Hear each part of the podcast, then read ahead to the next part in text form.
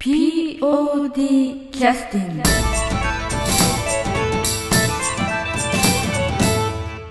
はい、えーそれでは POD キャスティングを始めさせていただきます。今日はあの、えーと年末年始ということで最初は企画しておったんですけれども、えー歌合戦ではなくて、えー劇中音楽曲合戦ということで、えー曲というのはいろんな人たちのこう思い出と連携を取るようなことがありまして、まあ、例えば夏メロとかねああいうのを昔聞くと、え昔のことを思い出したりするんですけれども、えー劇団 POD の場合も、まあ、自作音楽をいろいろずっと作ってきてますのでそれに合わせていろんな方々の劇団員のね思い出とかを聞いたりしたものをベースに曲を中心にまあ構成をかけていこうということでちょっと新しい試みとしてしばらくあの何回かこういうこともやってみようかなと思っております、えー今日は、えー音楽担当の安田三国に来てもらってます。よろしくお願いします。あはい、よろしくお願いします。えーっとですね、まずあのどんな形式でどんな風に始めていくかということなんですけど、だいたい1 1回あたりの録音であの5曲ぐらい、えー紹介できればいいかなと思ってるんですね。うん、で聞いてる人からすると、まあ、何のことかよくわからなくなるので、まあ、誰からかあのこの曲を聴きたいということでリクエストをもらってそのリクエストを、えーまあ、紹介をしながらやっていくということですね。でその中で裏情報とかそういったものをですねいろいろこうやっていくということですけれどもえーっとですねまずあのまあ、試しにですけども、あの1人目、えー劇団員の今回のね、えー第36回公演の演出やっております、ハエトリ紙の演出をやっております、竹花智美ちゃんから、えーメッセージをもらってますね、まずそこから紹介していきましょうか。まずあのリクエスト曲を3曲ほど送信しますということで来てます。まずは第20回公演「瞳」からはえーこれはあの CD の8曲目になるんですね、瞳の、えーこれ、アクロス・ザ・スカイ海岸という曲ですね。で、POD の芝居ではあまり挑戦したことのない女性2人だけのシーン、何度も何度も練習して、どうにか見れるようになったシーンの曲、えー苦しくも楽しかったことが思い出されますということで、えーこれは2001年6月第20回記念公演えー瞳というで脚本は成井豊さんと真柴真柴あずきさんが、えー作られた、えー作品ですね。で2001年の6月に公演したんですけど瞳というのは安田左門君にしてみるとかなり苦しいイメージあがあ、そうそうそう。ね。そうやね。ねどんなイメージありますか？うーん、うん、最初からその20回記念公演いうことで、うん。あの全曲をオリジナルにの曲にしよういう話やって。うん、それそのプレッシャーに押しつぶされた。方 押しつぶされた。うん。押しつぶされた公演ですか？え公演やね あのこの時の曲は、えー CD ではですね劇中自作音楽集の2のところに、まあ、全部であの31曲入ってるんですけどもこれはあの19回公演20回公演21回公演の3公演のものがまとまってる CD ですけれどもこの中の14曲目ですね「 Across the Sky」えー海岸という曲で、えー作詞作曲編曲演奏録音がザ・グリーンホーンズとなっておりましてこのグリーンホンズっていうのは、えーこのブックレットを見ますと、えームネロとカヨの2人で構成する音楽ユニット。ユニット名は英語の青二才を意味し青二才ですね。グリーンホンズ。それで悟り切った感じではなく若い素直な気持ちを表現したいという思いが込められている。まあフォークやブルーススペイン民族音楽調のものなど曲曲調は幅広い。島村楽器主催の全国テープコンテストトレガン98であジャーニーですかね。グランプリはい受賞ということで、まあ、カセットアルバムとか CD アルバム、えー道草とか青いこれ青いあくびでいいのいいのかなあああくびです、うん。はい。うんで問い合わせはということで今がな今はない、まあ、アドレスが入ってますから、うん。ブックレットにはね。まあザ・グリーンホンズということで昔要するに胸ロというのは安田三国のことですよね、ですねはい。うん、それとあの歌謡ということで吉本佳代さん今、あのプロとして活動か活躍してらっしゃる吉本佳代さんとのまあその頃ユニット組んでたところのあれですね。でこの佳代さんというのは、えーっと以前は、えー以前というかそのグリーンホーンズ、まあ、解散してソロになられてその後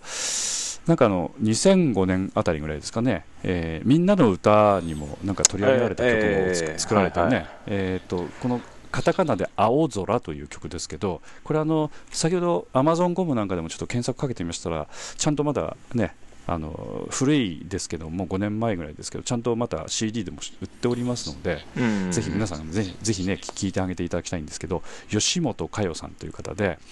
えー吉本新喜劇の吉本に佳代というのは人弁に土2つ縦にですね佳代の世は、えー代々、えー受け継がれてるのその代の佳代さんですねこの「青空」という曲をまたぜひ聴いていただきたいんですけれどもね。でこのグリーンホーンズで作った曲ということでこれはあのなんか結局はこれどういうことなんですかね。この曲がぴったりだということでグリーンホーンズのアルバムからうんそうですね。流用させてもらったという感じですかね。うん。その、青いあくびの中のうん。うん。曲で、まあそれそのまま使ってもいいかないうことで、うんうん。うん使ってだからそのサブタイトルに「海岸」いうの入ってますけど、うんそれはそのお芝居にのっっけるのでつけただけで本来はないサブタイトルなんです。それこれはは全部あの英語の歌詞で、そうですね。のかよちゃんがまあ作詞してそうそうそうですそうです。作曲をしたということで、実際まあ歌ってるのはかよちゃんということですね。そうそうですそうです、はい。うんで、えっと、これ海岸というのはこの海岸は竹花智美ちゃんが、えーまあ役をやっててこれキャストこのどんな話かと言いますと,、えーっと有名ピアニストの娘瞳はある日交通事故にあって全身麻痺の体になってしまうとこういう話なんですね。なんかすごいあの衝撃的な話ですけどこの瞳というこの全身麻痺の体になった女の子が主人公ということででこの入院中にあの病院の研究チームがニューロハーネスという装置を開発して、まあ、全身麻痺をしている方が動けるようになる、まあ、そういう、まあ、SF 的な装置みたいなものがあって、まあ、動けるようになるというそれで、まあ、リハビリが始まったというそういうような話なんですねこれは。でその時に、えーっと今思い出しながら話してるんですけれどもその、えー竹谷智美ちゃんがやってたのが、えーのりこというホテルのオーナーで瞳の友人ということで、うん。まあ、その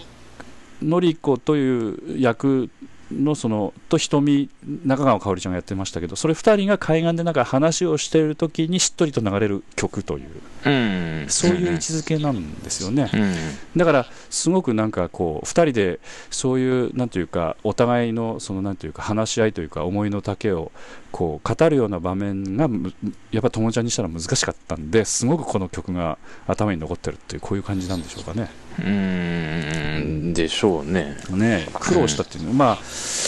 どれだけ苦労したのかちょっと傍からは分かりませんけど、うんまあ、曲調的にはどんな感じの曲なんですかねこれは。なんだろうね。まあやさ、うん優しい優しい感じの曲やね。うん。うん。じゃああの、えっとまあ、これは実際演奏についてはギターぐらいかな？ギターだけかな伴奏は、うん。かな？うん、忘れとくかうん。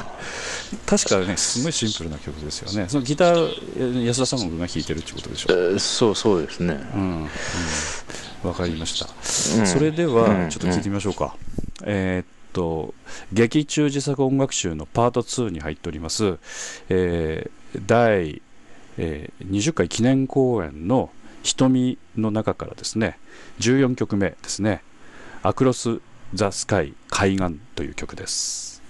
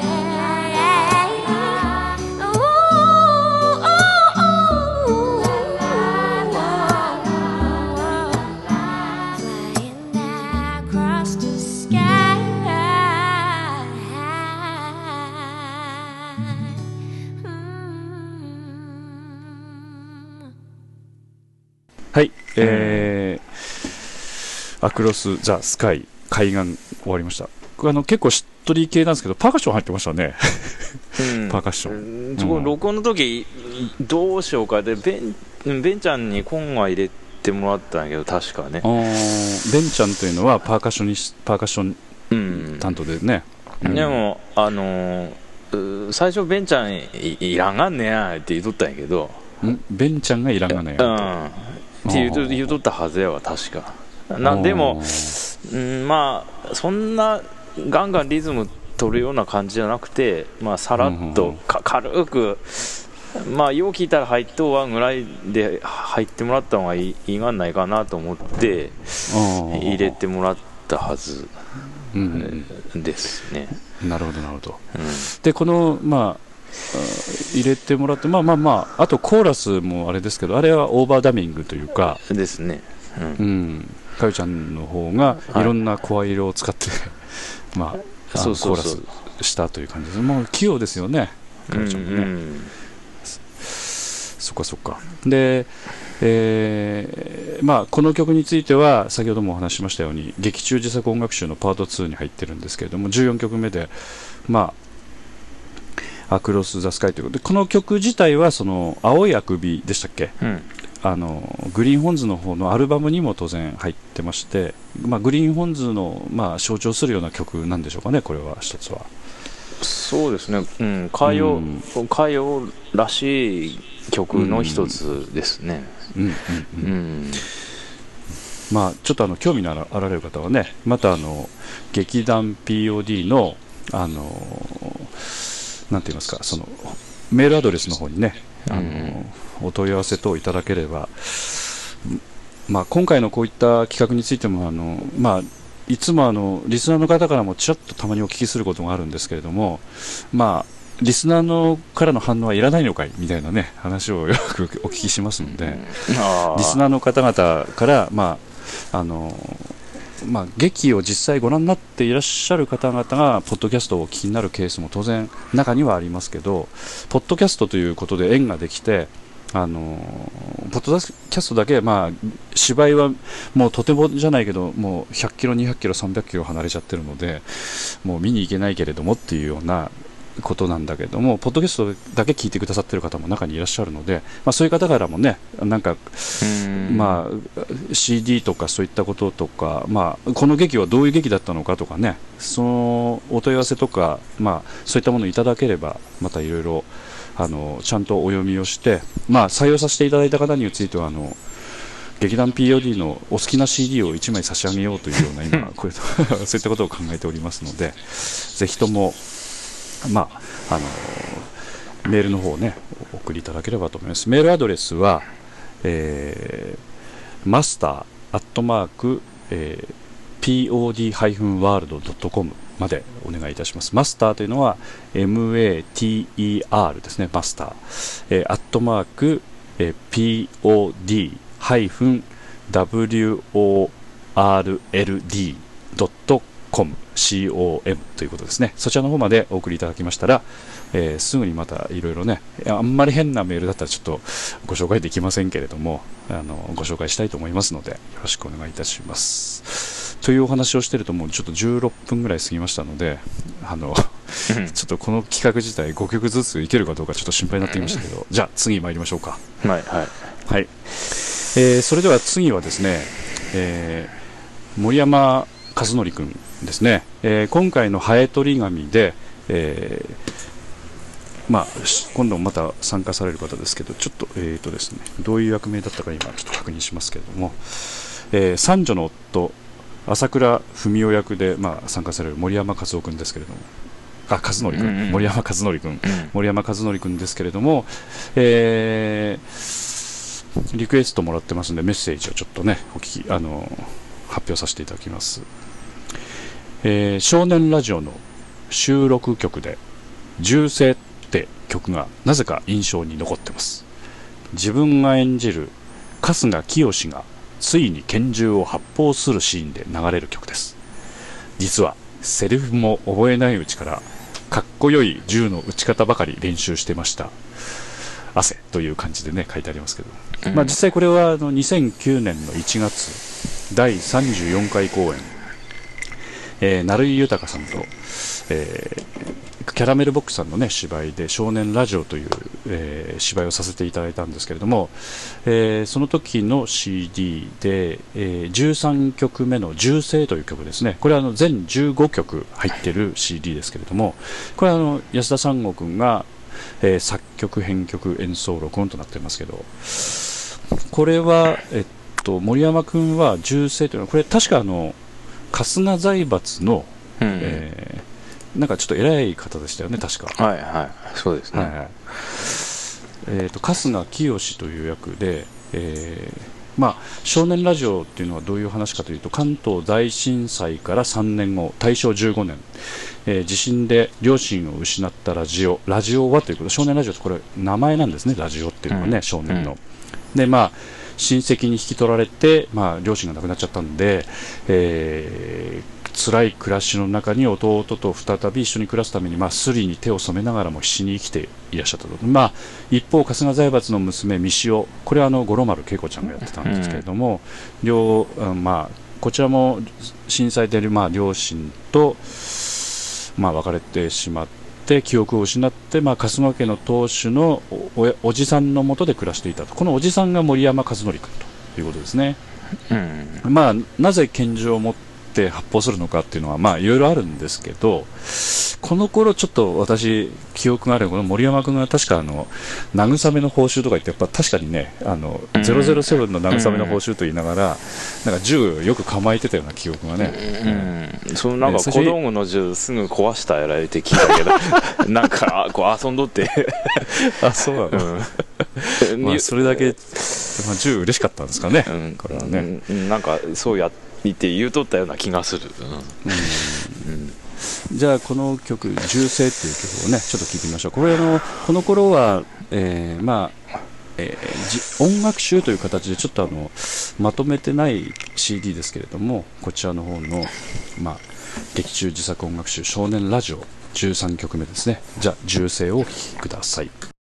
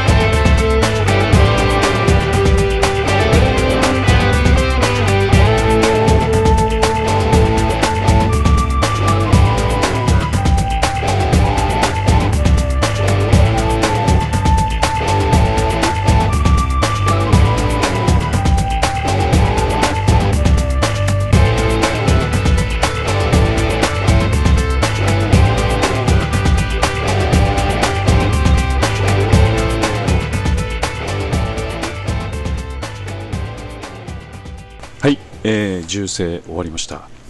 あのこの少年ラジオのですねブックレットこのブックレットね。うん。あのこの中にコメント安田三国のコメントとして書いてあるのは今回は台本読んでからもはっきりとした曲の雰囲気はイメージできず方向が全く定まらない感じのまま制作に取り掛かりました。いざ作り始めるとかなりロックっぽい感じになりまして自分でも驚きましたというふうになってますねあのこの「少年ラジオ」という芝居自体、まあ、あの芝居自体はえー演劇集団キャラメルボックスさんで、えーまあ、作られた脚本で実際そこで上演されてらっしゃって全くおそらく音楽についてもねあの当然安田三郷君と全然違うものを使われたと思うんですけど確かに前編これロック調の感じの曲が多かったですよねうん、まあ一番最初にその時代設定のその対象の雰囲気、音楽で出した方がいいいいがかねえって長嶋君に聞いたらな全然気にしなくていいですって言われたもんで、うんうん、じゃああのまあな作りやすい方向でいこうかなと思って、うん。考えて結局ロック系になってますね、うん。あのこの中であの全部で、えっと、これ 15, 15曲ありますけどこれ見えます？はいはいはいはい。このブックレットうん一番最初に作ったのはどの曲になるの？これ。作りやすい曲っていうのは。えー、えー、何やったかな？ああのーああれだわあのし指定が動きがに合わ曲合わせたいいうが2箇所あってそれそれ優先して作ったわ。えーっと銀座ですりと設計図を狙いと。あそうっすか。この2曲は実はあのリクエストも実は入ってましてうん。後でまたね、まあ、ご紹介しますけれども。あなるほどね、まあ歌は世につれ世は歌につれっていうねなんかどっかのセリフありますけどやっぱりなんか自分の関わってたものっていうのはなんか記憶に残るんですかねそういう意味ではね、うん。さっきのあの音楽とシンクロする場面じゃないですけども。うん。おそらくこれ銃声っていうのもこれ森山君が一発パーンと撃った後にこの音楽がガッと入るんですよね確か。うんそうそうそうですね。確かねそういう場面だったですよね、うん。うん。まあどっちかというと普段おそらく銃持たない人がパンと撃つっていうタイミングでだから結構衝撃的な場面なんでしょうねこの辺はね。うん。は話が一気に緊張するっていうか、うん。ね。まあ普通だったら命の取り合いがないような話なんだけど急に拳銃が出てくるとやっぱり緊張しますよねやっぱりね、まあ、そういう話なんでしょうね。はい。あの森山君もどうもありがとうございましたじゃああのこれで今25分なんでどんどんいきますね。はい。じゃああの次は、えー南本清美さんからですね、はい。えーなメッセージちょっとよお読みしますね、えーゾンビの曲と書いてありますね。ななんでろうかって感じですけど思い出の中で一番に出てきたのはゾンビだったんです。南本さんの顔覚えだから言うのっとちょっとおかしいですけど、こういう全ての公演の中で一番がゾンビなのかね。ゾンビだった。そういう意味なのかな。あアゲインの中で一番やったのかいや違うと思うな。思い出の曲の中で一番に出てきたのはゾンビだったんですって書いてありゾますけどンビかよ。ねなぜか。それは私にも分かりません。好きな曲です。先日の稽古の後に後に村田さっちゃんにゾンビの曲が一番に思い浮かんだと話したらゾンビは南本さんのイメージだと言ってくれました 意味意味がわかるえー、わかりませんね。はてな、はてな、はてな。まあ、ゾンビのお面を長森君と作った思い出がありますと。まあ、うんこう言ってますね。これあの、2005年1月、第26回公演の横内健介さんが、えーお作りになった脚本のですね、アゲインという曲ですね。カタカナでアゲインという。これはあの、えっと、怪人二十面相の、まあ、話ですよね。うんまあ、ある程度、だから、ちょっとある程度のお年というか、の方はピンとくると思いますけど、怪人二十面相というのはね、江戸川乱歩さんのキャラクターでしたっけ、確か。うんそうですねね、であなたなんか本も何冊かこの機会にって言って読んだんですよね確かねあいやもう全部今晩も終わった後にちょちょうどなんかね江戸川乱歩生誕何周年かなんか亡くなってから何周年かの記念フェアみたいなのやっとって本屋で、それでじゃあと思ってあの、うん。二十面相の本を買って読んだんですけど、まあ今から5年前ちょうどね5年前ぐらいに今講演させていただいたんですけどこれ怪人サブタイトルが「怪人二十面相の優しい夜」ということで、えーまあ、話自体が結構ね面白いんですけどあの当然明智小五郎というね名探偵も出てきますし少年探偵団も登場するんですけど、うん。おそれはっていう感じしますけど、えー面白いところが、えーまあ、かつて一世を風靡した怪人二十面相も今やすっかり時代に取り残されということでかなりあの時代が下った話なんですね、これは。人々からも忘れられて隠遁生活を送ってたと。で、まあ、ある日、二十面相の手下たちは二十面相の日記を見てということで、日記を見ちゃったんですね、手下が。うん。そしたら、まあ、もう一度少年探偵団と戦いたいみたいなことが書いてあったんで、手下たちがですね、かつての少年探偵団たちを誘拐して連行してきてっていうことで、うん。で、まあ、まあ、ここにもあらすじも書いてあるんですけれどもね、まあ、昔は少年だったんですけども、時代が下ると少年探偵団もおっさんになってますので、うん。そのおっさんたちをまあ連れてきて、無理やりまあ少年探偵団というのを仕立て上げて、まあ、うん戦いをしようという、うん。非常にはちゃめちゃな、まあ、なんとなくノスタルジックな雰囲気も漂うような不思議な公演でしたね、これはね。そうですね、うん。でこの時はまあ怪人二十面相役がまあ代表の東信義あの東さんがねやってこの、えーまあ、リクエストくださった南本清美さんの役が、えーこれはなんんんん紅子、あああのくれのクレニコやったかな、うん。えー、紅の子って書いてうん。紅子ということで、おそらく怪人二十面相の手下なんだけどもこのゾンビというのは、おそらくですけど、この、うまあ、その、その紅子たち手下がゾンビの格好をして少年探偵団のおっさんたちをまあ驚かすために、まあその屋敷に連れてきた後にゾンビと化してまあ襲ってくるという場面にうん出てきた音楽ということですね。でこれは、えー、と劇中自作音楽集の3、えー3ということで先ほど2だったんですけどこの3は22回公演23回公演24回公演4回特別公演252627ということで全39曲入ってる CD ですけどその中の30番目の曲ですね「ゾンビ」という曲で、うん。これはあの安田三悟君が、まあ、作成してくれたんですけれども、えーっとこのブックレットを見ますとこのこれね劇中自作のブックレットを見ますとこのゾンビの曲は、えーマイケル・ジャクソンのスリラーを思い出しながら作りました、と言っても、今の若い人たちは分からんかというふうに書いてありますけどまあそういうことですか？えそそういうことですね。スリラー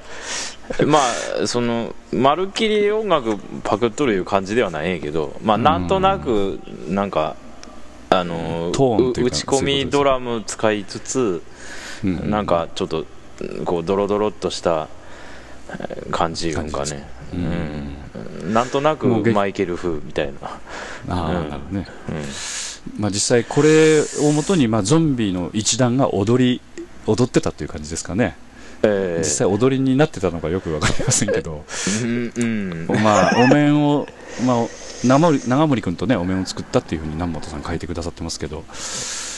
まあそうか考えてみたら先ほどの村田さっちゃんにゾンビの曲が一番に思い浮かんだと話したらと書いてます村田さっちゃんのデビュー公演でもあるんですね。うん。懐かしいですね。でこの時にこうあのこのブックレットとかねあのこの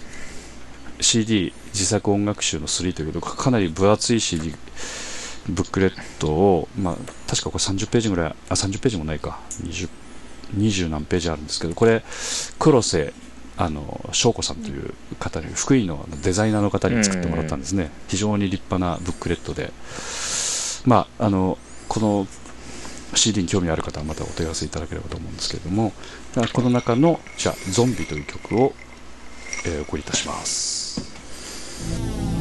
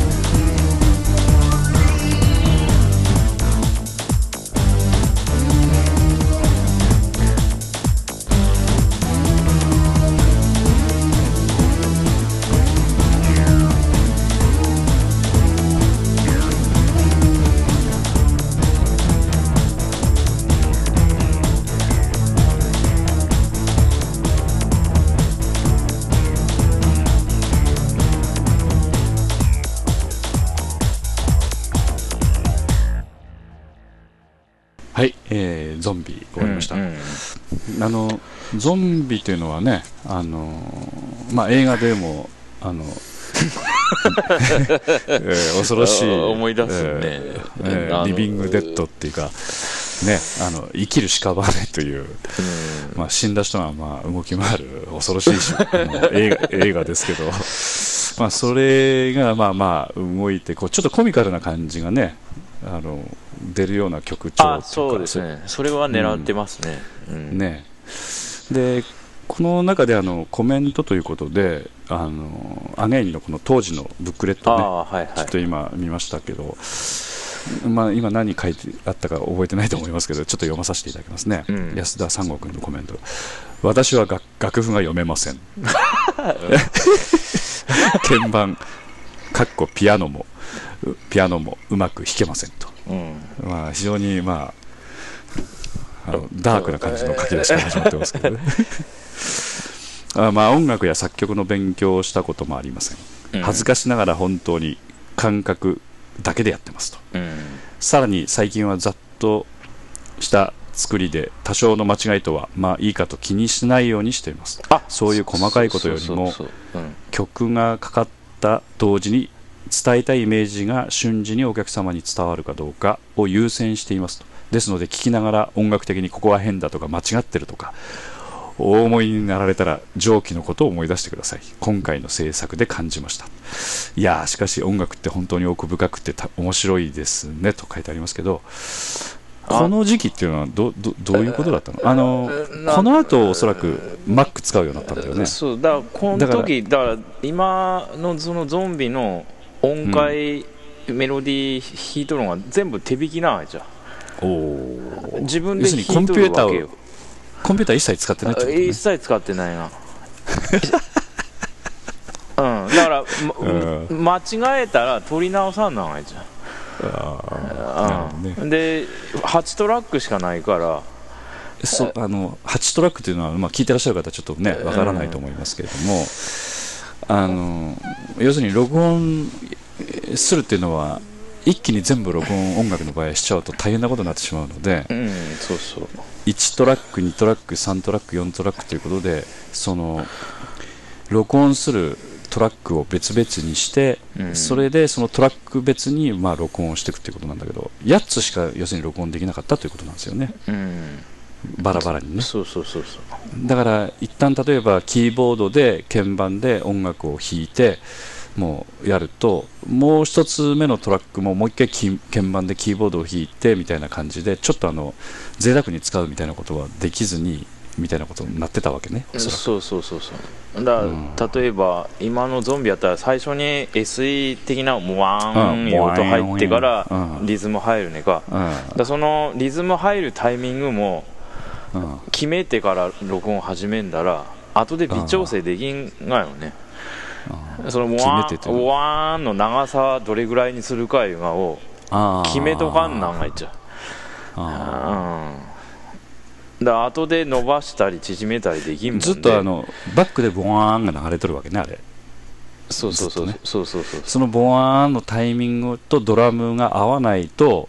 微調整が要するにできないということで最初から最後まである程度かっちりちょっとタイミングが合わせてから録音してるってことね。そうそう。その、んワーンいうがの長さある程度もう自分で決め、き自分で決めてというかその,、その間にこう照明が変わったり、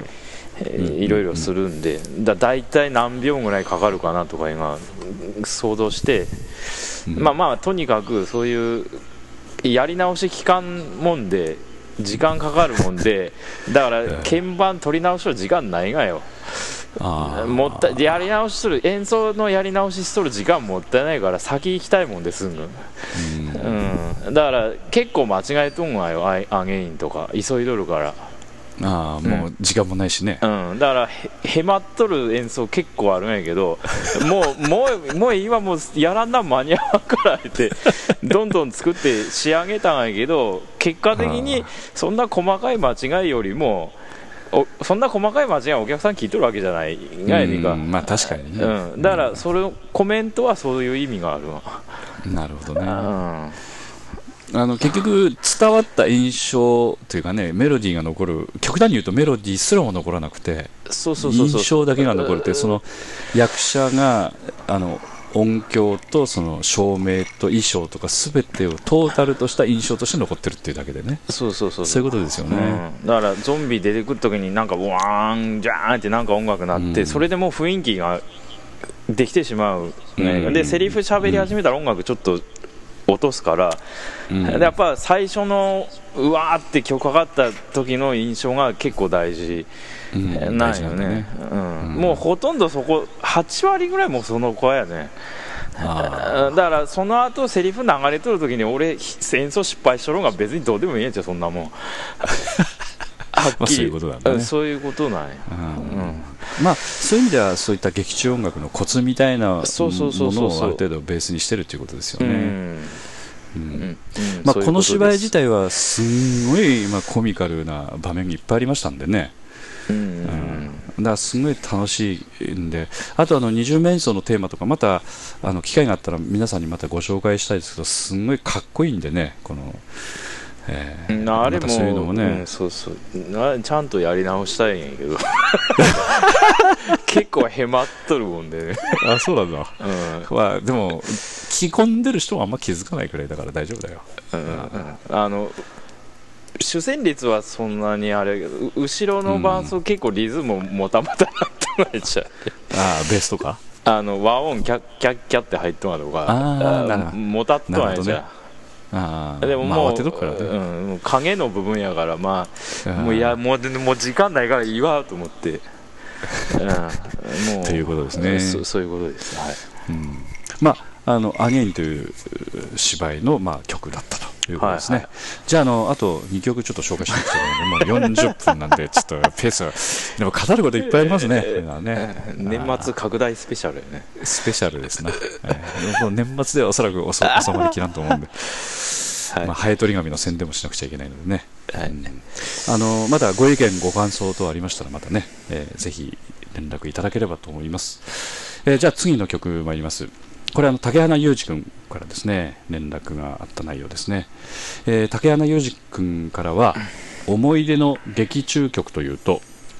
やっぱりあれでしょうかと。やっぱりあれでしょうかというふうにね言われてますけどな何かというとソープオペラのセントールイスですと。ですかねと。ソープオペラのセントールイスですかねと。でセントールイスというのはこれ曲名なんですけれどもあのお風呂屋の銭湯ですよね。そうですね。銭湯にカタカナでルイスとつけて銭湯ルイスということですね。後でまた説明しますね。でソープオペラの曲を聴くとああ本番本番 ごめんなさい。ああ本番3時間前にやらかしたなと。今となっては笑い話ですがあの時は効率きましたね。かっこ笑いと。あの時は皆さんにもご迷惑をおかけし本当に申し訳ございございませんでしたと、まあ、非常に懺悔をしてらっしゃいますけどこれ記憶あります？この 懺悔の、ああええありますね、ええ。ーーこれあの2002年7月に22回公演ということで飯島早苗、えー鈴木由美さんが、まあ、脚本を作られたソープオペラ。要するにソープオペラというのはアメリカでいうと、まあ、昼ドラみたいな感じのこういう意味ですかね、はいはい。うん、だから、まあ、アメリカを、えーアメリカを舞台にした、まあ、ホームドラマみたいなそういったものをですね、やらさせていただいたんですけど2002年ですから今からもう8年前になるんですね、で8年前をいまだに引きずってるという竹穴裕二君ということですか？うんいやーうんいやドキドキドキドキッとしたと思うよそりゃね。3時間前やからね。うん本番3時間前にやらかしたという 何やらかしたのかっていう感じですけど。これあの、えー、とまずソープオペラというこう芝居は1995年夏、え5組の夫婦はニューヨークにいたと。こうニューヨークに、まあえー不妊をしてた人たちの話なの。日本人がね。うん。でどこにでもあるような夫婦生活の中で見えかけする感情の渦、えー嫉妬不安疑惑そして愛情と。でまあそういった方々の日常を、まあ、描いた内容でこの時に、えーっと音響担当してたのが、えー竹穴裕二君なんですね。うん。だから音響絡みの失敗だったということですよねこれは。うん。うん、で、えーっとですね、私の記憶が定かでした、これ、確かあのあれですよね、あのほオープニングであのちょうどその頃あの野茂英雄ああそうそうそうそう。さんが、まあえーロサンゼルス・ドジャースにうんうん。1995年舞台なんで大活躍をしてた時期に、うん。そのまあ実況を、うん。えーまあ、テレビでこう見てるその場面から確か芝居が始まるんですようね、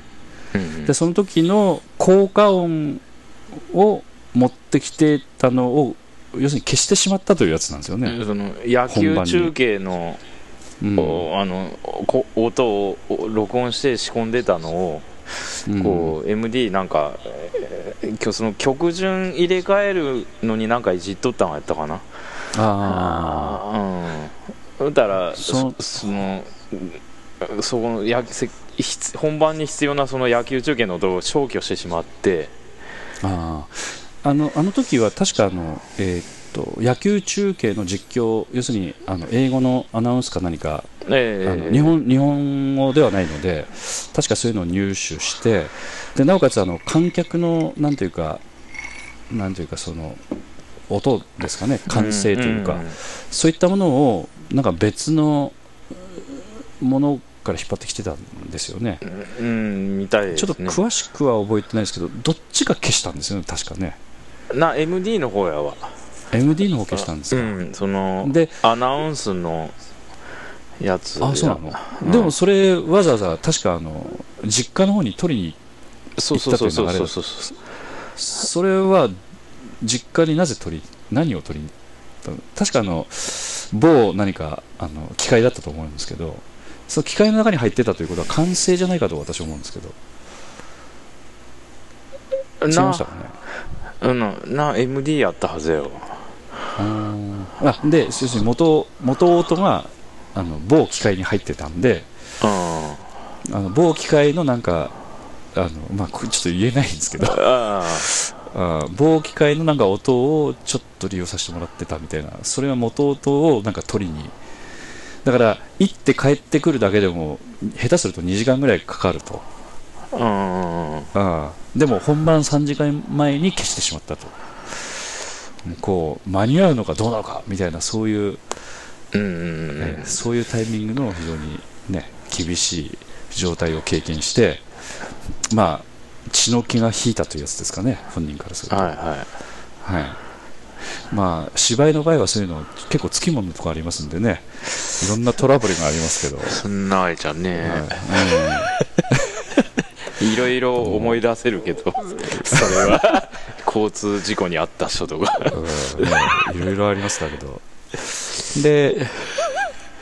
まあ、あのみんなからのこうリクエストなんかちょっと思い出の曲とかね、送ってもらうと、やっぱひどい目にあったところの曲っていうのは結構トラウマに残ってるっていうか、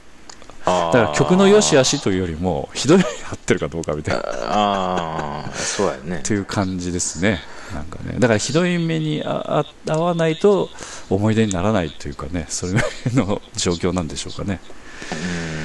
うん、竹穴君についてはちょっとやっぱり、うん、やっぱ消すってのは怖いですよね。だから今は、だから必ずバックアップ、あの用意してますもんね。うん。いらないとは思うんだけど、もう一枚準備しておくとうかね。ん。うん。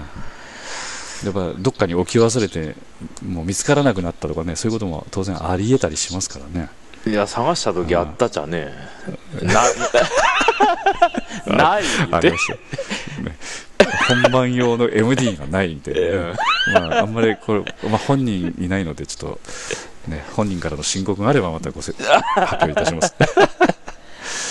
いろいろありましたようね、んいろいろあったね。でこのあの、えっとセントルイスについては、えーまあ、なぜセントルイスかというとこれ確かの一言このダジャレを言ってあそうです言った後にこの曲が流れるっていう、うん。まあ、場面転換が始まってというやつですよね、だからセントルイスってアメリカにねあの場所が、うん。地名がありますけど、セントルイスにがあのすなんていうかお風呂屋さんをかけてなんかセントルイスみたいなそういったなんかセリフがあったんですかね確か、うんそうですね。うん。でまあ非常にお寒いギャグなんですけどまあそういうことも含めてお客様につ伝えるような感じのあの場面なんですよね確か。長嶋君がブルースハープを、えー演奏してくれてるんですけどブルースハープの説明っていうのはどういうふうに説明すればいいですかね？えっ、とまあハーモニカっていうのは分かりやすいんですかね？うん。普通普通普通というかあのうん。まあでかまあ分け方としてはハーモニカ言うたら何でも吹けるごっついやつなんやじゃ。ちょっと。あのでも空気を口にくっつけて吸ったり吐いたりしながら音出すっていうやつですよね、うん。ブルースハープいうのは、あの音出せる音がそれよりもかなり限られとるので、ああでも仕組みとしては一緒なんですよね、そうなる仕組みは一緒。うん、だから普通の人はでもあれ見てハーモニカだと思うんでしょだから。うんまあまあまあうん、うん、ハーモニカはハーモニカなんやけど、で音の工程ドレミファソラシドに合わせてあのどの音のあのレの音のとかしミの音のとかそういうようなあの音に分かれてる、まあ、ハーモニカだと思ってもらえればいいってことですよね簡単に言うと。うん、出せる音階がち、違うので選ばんな、うん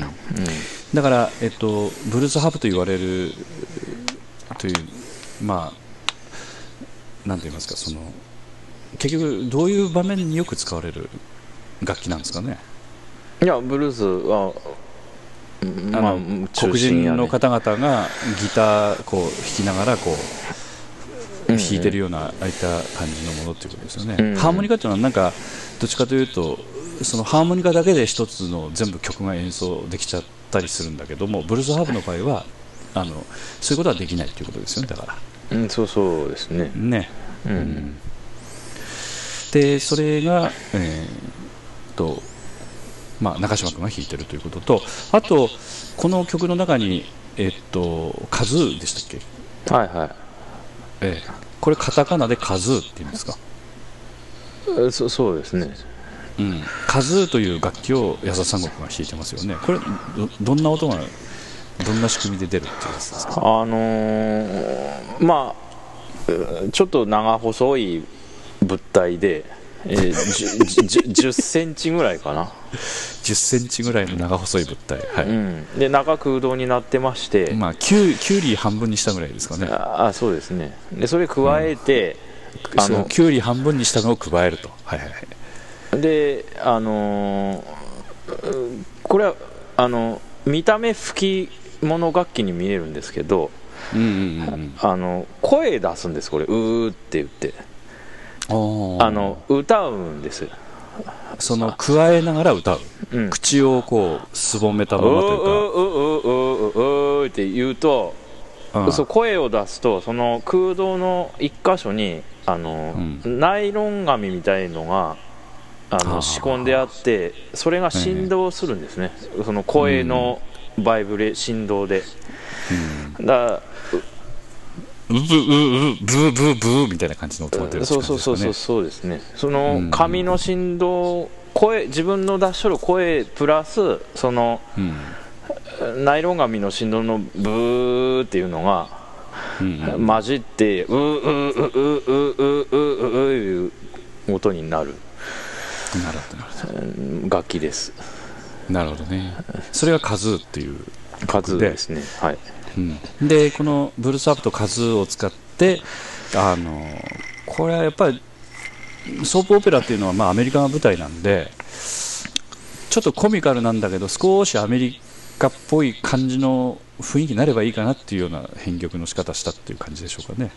あそそれもありますねうんねじゃあちょっと聞いていただきましょうか、はい。えーとこれは劇中自作音楽集のこれもパート3に入ってます、えーこれは第1曲目になりますね、えーセント・ルイスです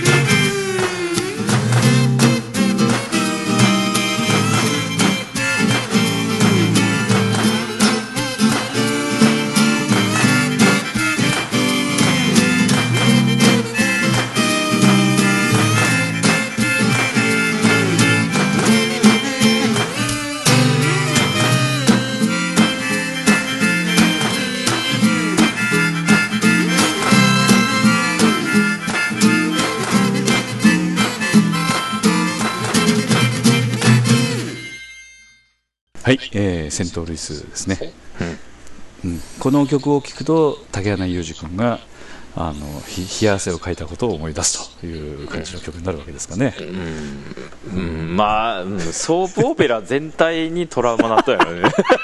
別にセントルイスじゃなくて。まあ気持ちまあ、はとても象よくわかる、徴象徴するような曲ですからね、うん。まあ、あのホームドラマということもあったんでこんこのせんあのなんて言いますかこのソープオペラの時に発売した CD は確か3曲かなんかのうん。マキシシングルみたいな形で、え3曲だけ作ったっていう状況でしたね。確か、うん。うん。うんはい。えー、っとこれはソープオペラ竹花裕二君の曲がこれとなりました。ああでそのハエトリガミの同じ脚本の方ですよね、ああそうかそうか。今回のね、うん。うん。そうそうそう。あの飯島早苗さんと鈴木由美さんの、うん。えー作。このだから2002年の7月以来8年ぶりぐらいに利用させていただくということで、ねうん。ハエトリガミっていうことで、うん。まあ、今回のハエトリガミについても、えーちょっとだからコミカルな感じの曲が中心になるんですかね安田さんは今。いやあのまあこのソープオペラの時と同じような感じかな。ああの暗転に流す感じの曲感じ、えーうん。みたい。だからそのえー役者を後押しするっていう感じじゃなくてちょっうん。とお芝居とお芝居の間のこうなんか、ブレイク。うんいうん、ブレイクいうかなんかテレビで言うたら CM みたいなうん。感じの、まあ、CM やったら番組と全く関係ないもの流れるけど、うん。まあ、お芝居の場合はちょっとこうなんていうかな。その気持ちを持続してもらうなとか、ちょっときおお客さんに気持ちちょっと切り替えてもらうための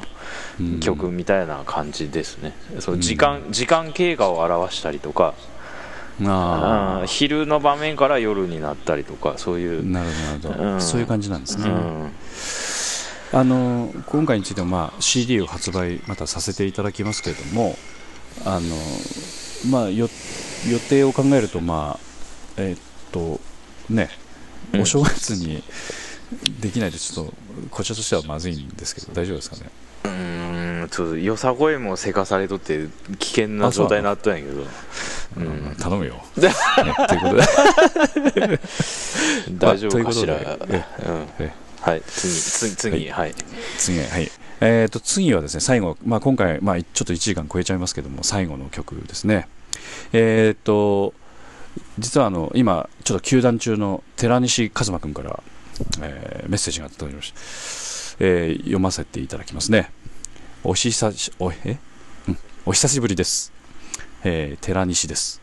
最近の寺西はもっぱら稽古に励あえ勤しんでいますと、えー今東京かな？今東京でね今、えー来年の2月に公演なので POD と同じ時期ですね、えー POD に負けじと頑張ります、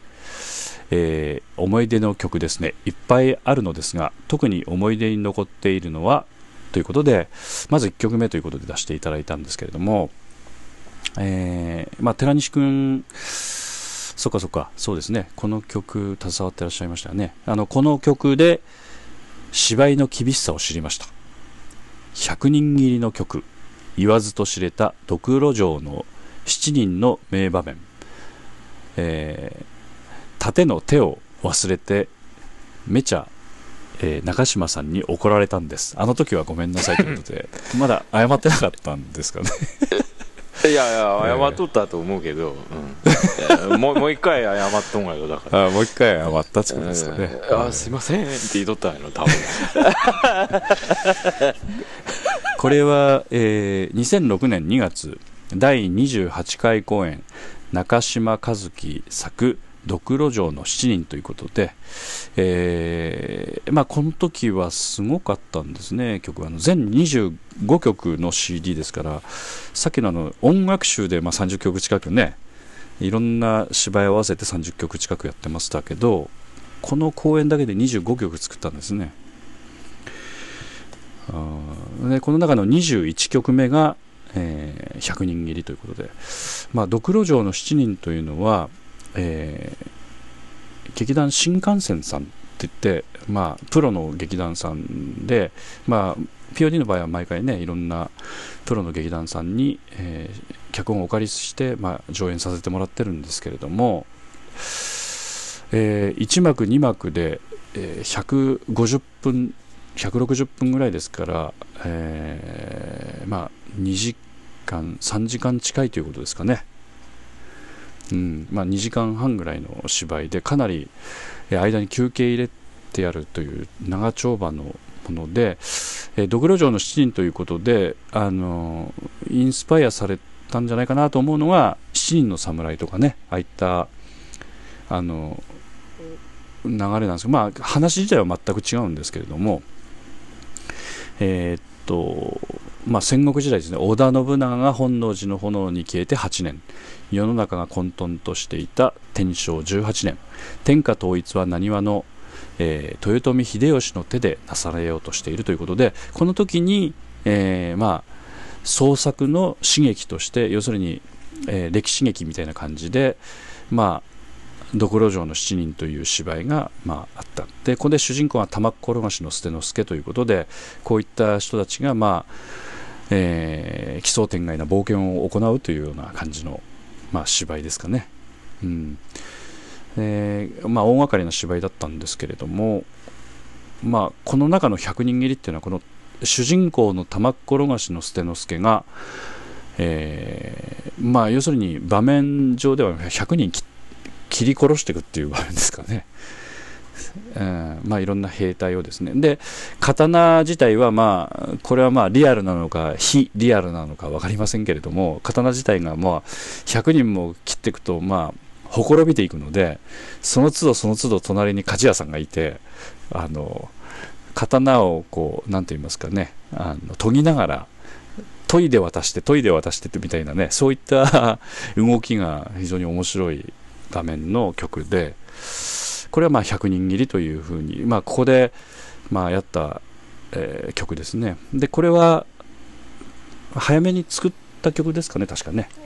要するにうん。曲に合わせてそうそうそ盾があるという感じ。で要するにぴったりと曲に合わせて盾が構成されてたっていう感じの曲なんですよね。ねうん。だもう優先順位としては一番の曲やったね、うんあの、うん、一これ一番最初に作ってくれって言われたはずやわ中島君には。うん。うん。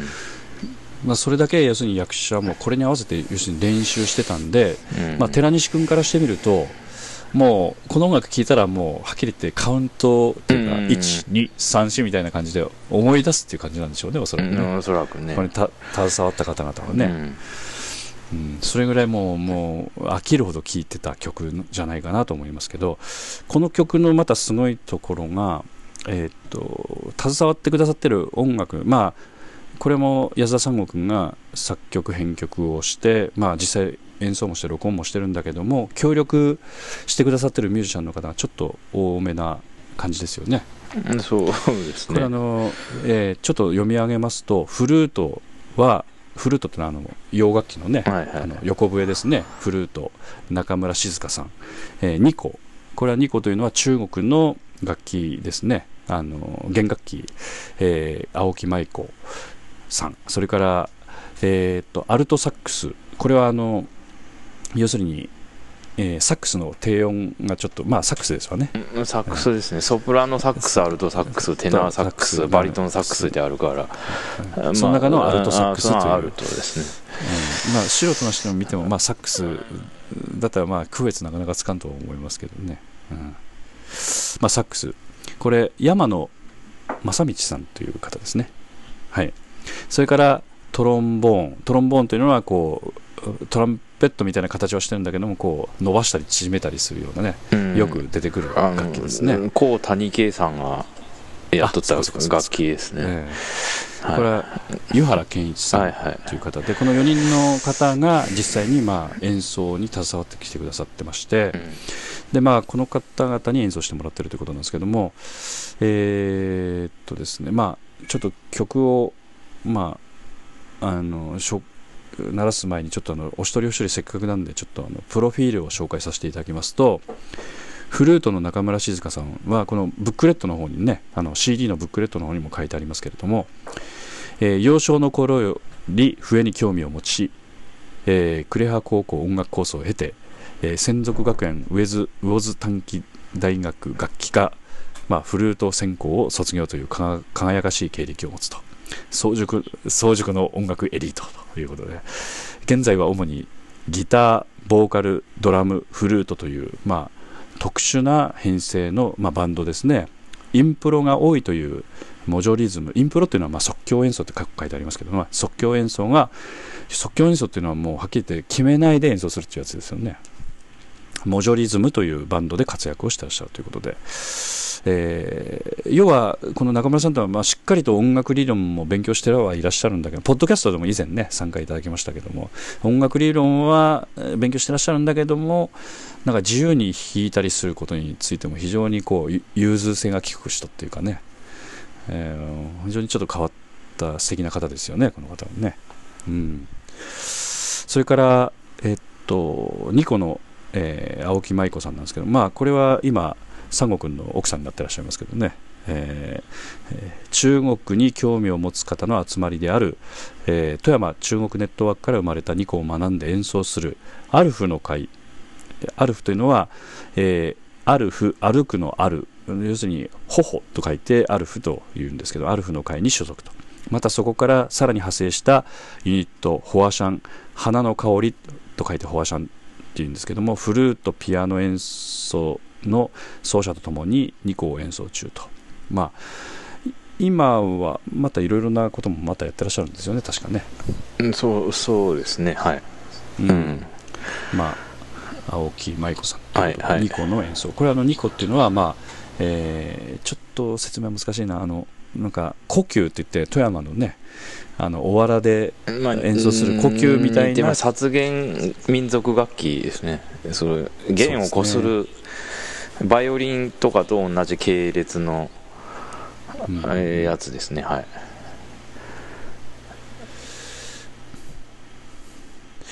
はい、えっ、と、あとは、えっ、と、ちょっと長くなって申し訳ないんですけども、しっかりちょっとね、ご紹介させていただきたいと思うんで、アルトサックスの山野正道さんですね、まあ、個性の強いサックスの音色をどんな曲にも合わせてしまえるくらいにサックスを知るプレイヤー。さまざまなミュージシャンと日々セッションを重ねている百戦錬磨のつわもので、その演奏スタイルはジャンルを問わない。また、えーシークレットブーツというムーディなバンドでオリジナルを交えて活動中ということで、まあ、シークレットブーツってまた結構ねこれ確か CD も出してらっしゃいますよねそうそうなんでですえ買いましたよ。買いましたよ、うん。はい。はい、あとあの最後に、えートロンボーンの湯原健一さんということで、えースカバンド、えーこれはキングビーンズでしょうかね。キングビーンズ。スカバンドっていうのは、すえーちょっとまた後で説明してください。に所属とアグレッシアグレッシブな演奏を展開中。中学時代から磨き続けたその経験とテクニックには定評があり力強くファンキーそのものと。そしてロックバンドラ・ケブラーダケブラーダ？ではドラムまでこなすマルチ奏者あそっかそっか。ドラムをやってらっしゃるんですよね。うんドラムの演奏はまさに圧巻でグループグルーヴ感は他の追随を許さないということで非常にリズム感になって確かあの大谷さんのバンドでもドラムも叩いてらっしゃる。うん。ということで、えーこの方々の演奏もちょっと楽しんでください。ちょっと長くなりましたけどね。えードグロ城の7人のオリジナルサウンドトラック CD より、えー100人切りです「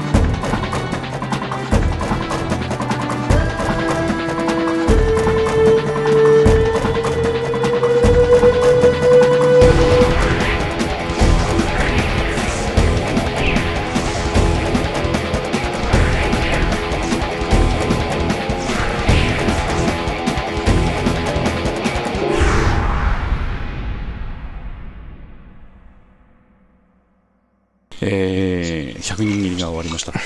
これあのもうほん作ってる時はタイミングとかそういうのも関係なしに構成を考えたっていう感じなんですか？あうんそう。えっ、ととにかくまあさっき言っとったように曲の頭が作る時すごい大事になっていくもんで、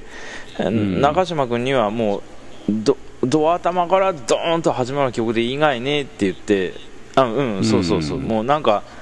短い静かなイントロとかなしでいいからもういきなりバーンと始まる曲にしてくださいって言われてなそれだけ確認してで、作ったんで自分の中ではまあ思いっきり縦やって体力持つが1分半から1分40秒ぐらいやなと思っとったんやちゃう俺はちょうどまあ曲自体は1分39秒という。多分それぐらい、うん、1分半ぐらいがもう思いっきり動いて限界やろうなと思って、作ったんそれだけやね。まああのやってる人たちのちょっと話は直接聞いたことないですけど、うん。おそらく縦はほとんど息止めてるんじゃないかと思うんで。う ん無酸素運動になっとくから、な、うん、おそらくね。だから集中するとそういう感じになるよね、うん。おそらくだからぶっ続けてやるとすると呼吸する暇がないので、まあ、多少ね、まあ、呼吸しないとダメですけどもおそらくほとんど呼吸はしてないはずなんでだから本当安田さん君が言うように限界の数字なんでしょうね、これ自体でがね。あのまあ1分ぐらいに短くしてもいいよぐらいのがで最初、うん。あのメールして中島君に送ったんよ、うんうん俺にしたら1分半もう目いっぱいでもうこれ以上無理やろうなと思って作ったから、短くしてもいいよって最初言うとったんやけど、うんいやいや、うんこの長さでやりますって。変えないでくださいって言われて。大丈夫って言っとったんやけど。まあ、これでもかっこいいですね、うん POD のあのホームページの方のアーカイブスにも、あのまあ、ちょっとビデオ映像なんでちょっと鮮明ではないですけどね。実際はそのあの剣とか、まあ、なんて言いますかえー刀身のなんかキラキラしたのを実際生で見るとやっぱ怖いですよね。あのあの迫力でこの音楽でガーッとこうやるとすごくお客さんも非常になんか喜んでくださったような記憶がありますけれどもね、うん。うん。あ非常にこれは。違うわ。こうメールじゃなくて CD に焼いて渡したんやったかな。ほんで中島君なんかどっか香織ちゃんと出かける予定ででうん。車の中でもうすぐ聞いてうでうちで手渡して じゃあねって言ってもう10分10分か15分後ぐらいにすげえいうメール返ってきて。なんかそんなやったわ確かうん。あその時はもうプロトタイプだったの？それともちゃんと録音いやいや中村さんとか奥さんとなかな。ゲストミュージシャンは入ってない。なあ入ってないやつを俺まずプロトタイプを送ったんだ、ね、俺一人で作ったやつうの、ん。それに、えー実際まあ生の演奏が加わると熱くなりますからね、うん。うん。うん。だそういう方々にお願いをして、まあ、完成をしたという曲で。練習はだからプロトタイプでずっと練習してたうんん、いやわ、うん、もう、ね、で完,、うん、そうそうそう。完成は間際ということですよね、結局この100その、うん。曲の構成は全然最初から手つけんだからだからうん。縦の人はあんまりタイミングはうん。変わってないから、ううんん。まあ本番で寺西君は忘れちゃったってことなんでしょうね、うん。なんかへまったんでしょうねちょっとちゃんと私も覚えてないんですけど結構うまくいったような記憶があるんですけどやっぱ多少いろいろあったんでしょうね。あれだけの盾の数なんでもう長い芝居ですからね。そうやね。これだけじゃないんだよね、うん。他の場面でもこうあの着替えて違う役こなしたりしてうん。やっとるから。大変な芝居だったんでねうん。まあよくね皆さんやりましたねこれはね、うん。まあこれは「ドクロ城の七人」ということで、えー実際にまあ劇団新幹線さんが、えーやってらっしゃるのもおそらくまあロック調のね芝居だと思いますけど実は PID で、えーまあ、音楽は全部オリジナルでこれは作らさせていただいたので非常にそういう意味では思い出深い、えー公演でございますね。はい、じゃあのこれでちょっと長くなりましたけども1時間まあ30分近くなりましたので毎回これぐらいになるとかなりきついかもしれないですね。うんまあ、ファイル数も。もうちょっとなんか言うこと限定せんなんかな。だから、うんまあでも、うん。まあちょっと考えますからね。短いあ終わらんななかなか。まあでもそれだけ結構ねあの曲というのはまあ実際いろんな思い出がこう匂いとか音楽とかまああのなんて言いますかね。いいろんなことで記憶が呼び起こされるっていうか音楽もその一つなんでしょうねそういう意味では。うん。うん。うん。だからあのこのお客さんあのいろいろ POD の方でね見に来てくださってる方からの、まあ、お問い合わせ、まあ、いろんなメッセージでも結構ですしそういうものをまたこちらの方にお送りいただければご紹介しながらまた進めさせていただきたいと思ってますので、えー劇団 POD のメールアドレスマスターとマーク、えー pod-world.com の方までまたおお送りください、まあ、あの採用させていただいた方についてはあの先ほどもお話ししました通り CD を、まあ、プレゼント好きなものをね CD さプレゼントさせていただいたりもうすでにいっぱい持ってるよっていう方がいらっしゃればまた別のこともちょっと考えたいと思いますのでね。あの公演チケットなんかを少しサービスさせていただくことも検討してますのでぜひともよろしくお願いをいたします。それでは安田三郷君今日はちょっとお疲れ様でした。いやいいはい。えじゃあ皆さんのまたご応募お待ちしておりますのでよろしくお願いいたします、はいはい。POD キャスティング